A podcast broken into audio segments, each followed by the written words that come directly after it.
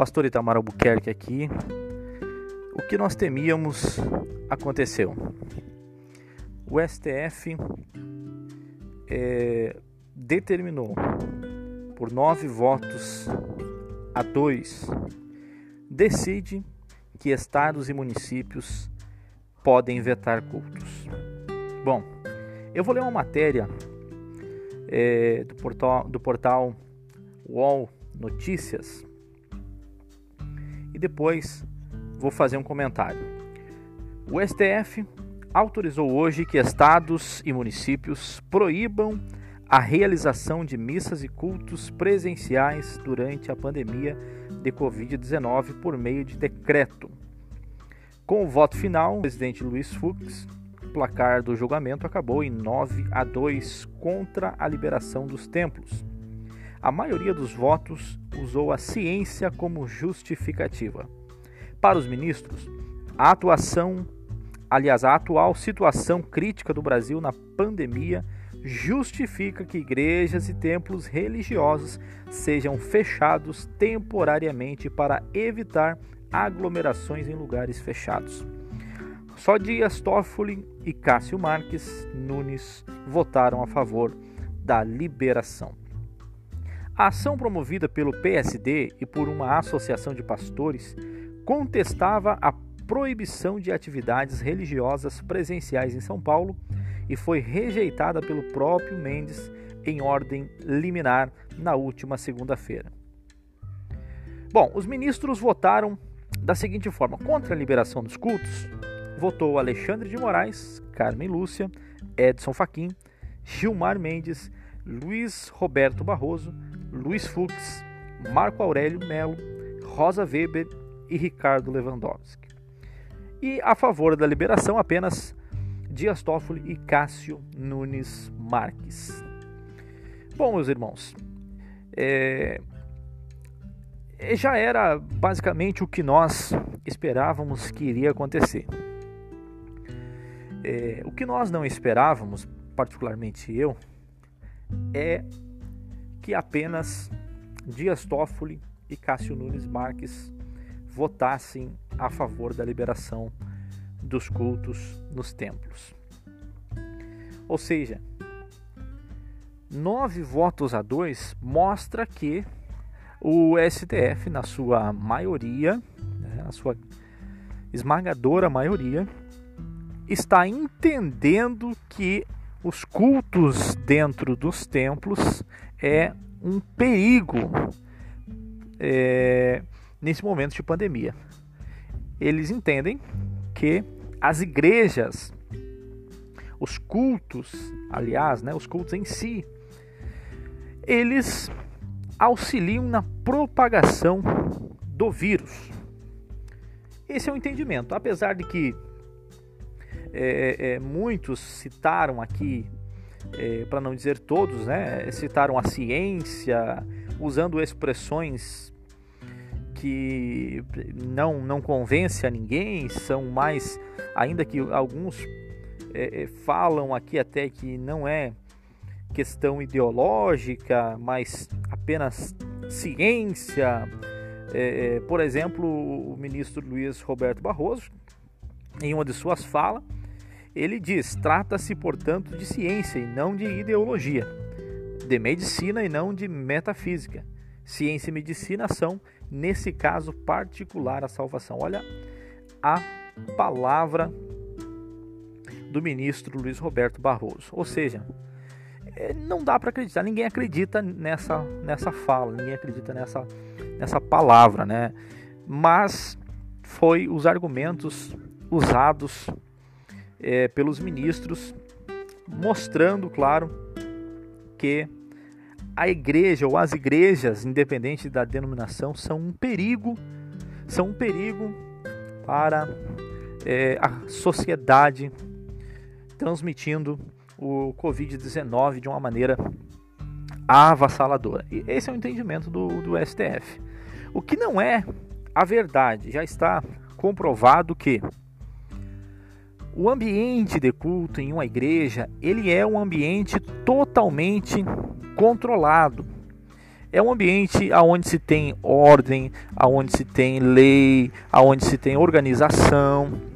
As pessoas para participar do culto, é, primeiro começa pela quantidade de pessoas que nós já estamos acostumados desde o início da pandemia a colocar dentro dos nossos templos o máximo de 30%, né? veio para 25%, chegou é, a 10% em nosso estado. Então começa por aí, se tem um limite de pessoas. E esse, essa quantidade mínima de pessoas, ou máxima de pessoas, ela é efêmera no que se refere é, a um contexto de aglomeração. Segundo, o protocolo é cumprido na sua totalidade, não é apenas uma quantidade máxima de pessoas. Existe o álcool gel na entrada, é, nos banheiros, existe é, o distanciamento social entre as pessoas e o uso de máscara que já está comum no nosso dia a dia. Bom, dito isso, é importante ressaltar que as igrejas, as igrejas de uma maneira geral, têm sido instrumentos de orientação para as pessoas. Tem sido um instrumento de orientação. É, é, as igrejas orientam aquilo que se deve fazer, as igrejas estão do lado da, da, das autoridades sanitárias, né, explicando ou repassando aquilo que as autoridades sanitárias vêm é, abordando sistematicamente ou seja, auxiliando as autoridades sanitárias, o governo de uma maneira geral, para que as pessoas tenham conhecimento da, das suas, dos seus deveres né, que eh, precisam tomar durante o período da pandemia. Não há, portanto, um motivo para dizer que as igrejas, os cultos, com essa quantidade de gente, com um protocolo sendo seguido à risca, seja um mal ou seja, contribua para o crescimento de infectados com o Covid-19 no Brasil. E eu digo isso não só pelo que já citei, mas também porque nós estamos vendo todos os dias, todos os dias nos noticiários, Brasil afora, festas clandestinas acontecendo. É, é, lógico que o termo aqui já está claro, já está explicado, é uma festa clandestina é, não deveria estar acontecendo, é, é, não é o que as igrejas querem, ninguém quer fazer culto de maneira clandestina, isso nós estamos cientes disso. Mas essas festas acontecem, estão acontecendo.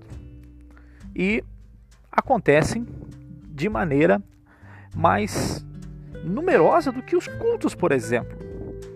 Porque são mais pessoas reunidas, não tem um limite de pessoas, essas, essas, essas pessoas, esses indivíduos que participam dessas festas não utilizam máscara na sua grande maioria, não utilizam álcool gel, é, precisam compartilhar muitas vezes copos, garrafas e outros objetos, ou seja, um problema realmente importante, diferente das igrejas abertas com pouca gente fazendo seus cultos.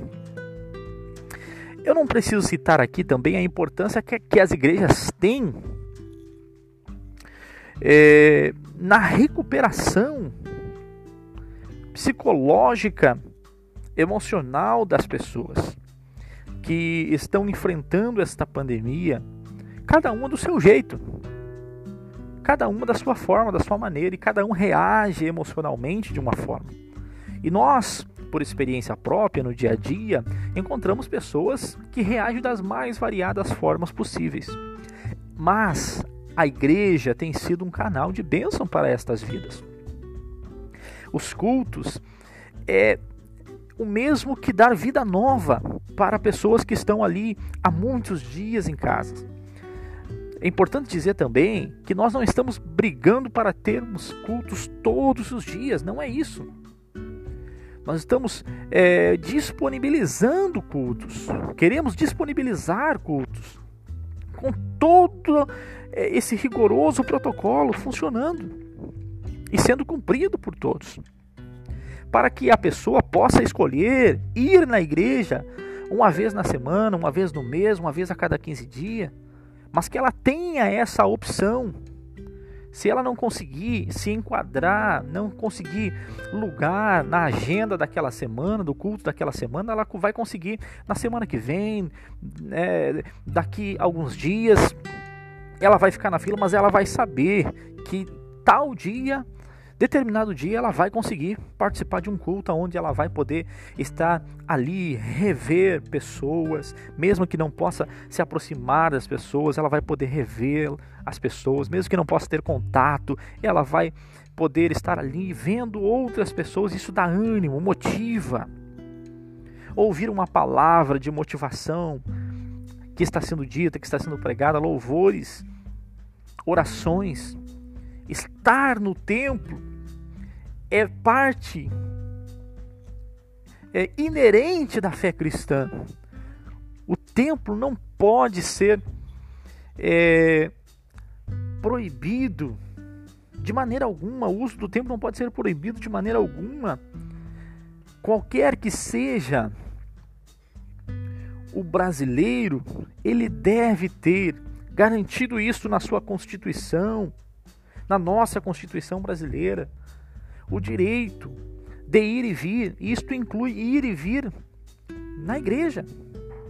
Estamos vendo os, os transportes públicos, ônibus, metrôs, super lotados todos os dias. E ninguém fala nada. Estamos vendo empresas funcionando,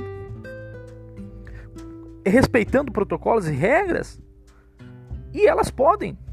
Agora, a igreja aonde a pessoa não vai tocar em absolutamente nada que não seja é, é, poucos, é, poucos, poucas superfícies, todas higienizadas,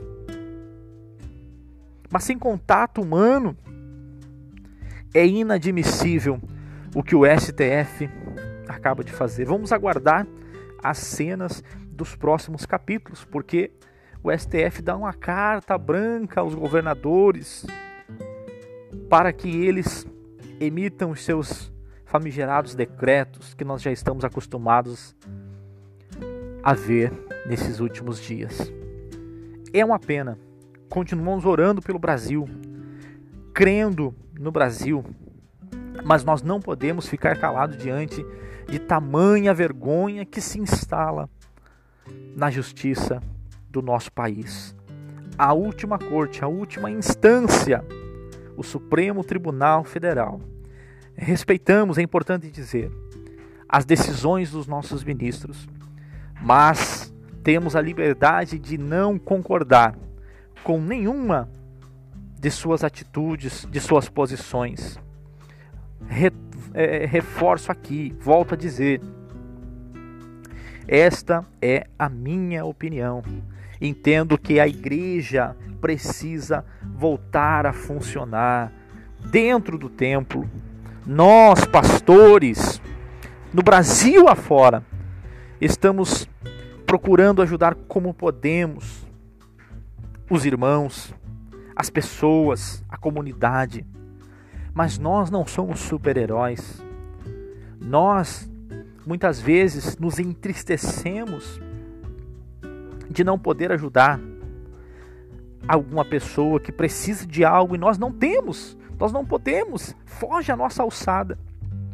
E ainda agora a nossa Suprema Corte amarra um pouco mais os nossos braços para que nós não consigamos andar em direção a ajudar vidas, ajudar pessoas. Isso nos entristece muito.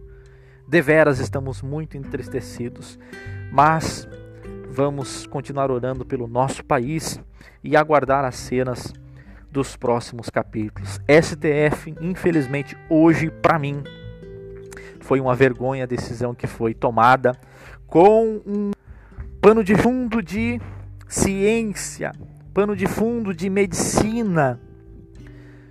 Mas sabemos todos nós que o que está por trás são ideologias políticas, incabíveis que estão sendo colocados acima dos interesses comuns da sociedade brasileira. Aguardamos as cenas dos próximos capítulos. A paz do Senhor a todos.